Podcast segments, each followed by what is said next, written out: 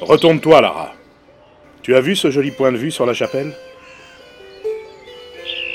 Parodin, les cultures sont belles par ici. Les paysans doivent être bien vaillants. Déjà de mon temps, on mangeait et on buvait bien ici.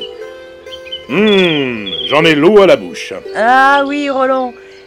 Dès le IIIe siècle avant notre ère, les Celtes puis les Gaulois sont réputés comme vignerons ou brasseurs, ainsi que pour leur salaison.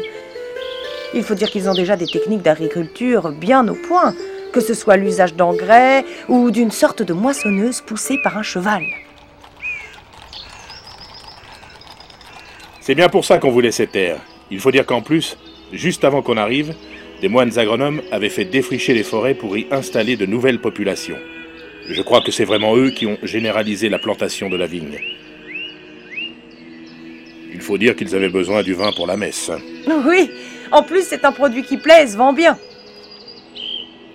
Oui, je me souviens de ces doux coteaux ensoleillés. Mes vikings ne s'y sont pas trompés quand ils se sont installés dans les boers. Pardon, les fermes.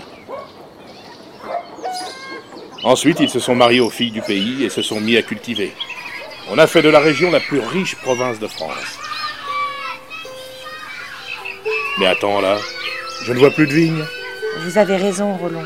Mais c'est plutôt récent. Enfin, vu de votre fenêtre.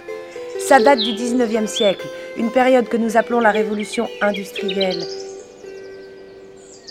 Et le changement de paysage, ça vient de l'invention d'une charrue entièrement métallique. Peu à peu, la production de lait et de viande augmente. En plus, le vin du sud de la France qui arrive par le nouveau chemin de fer est préféré à la production locale. Bref, peu à peu, les vignes sont remplacées par de l'herbe.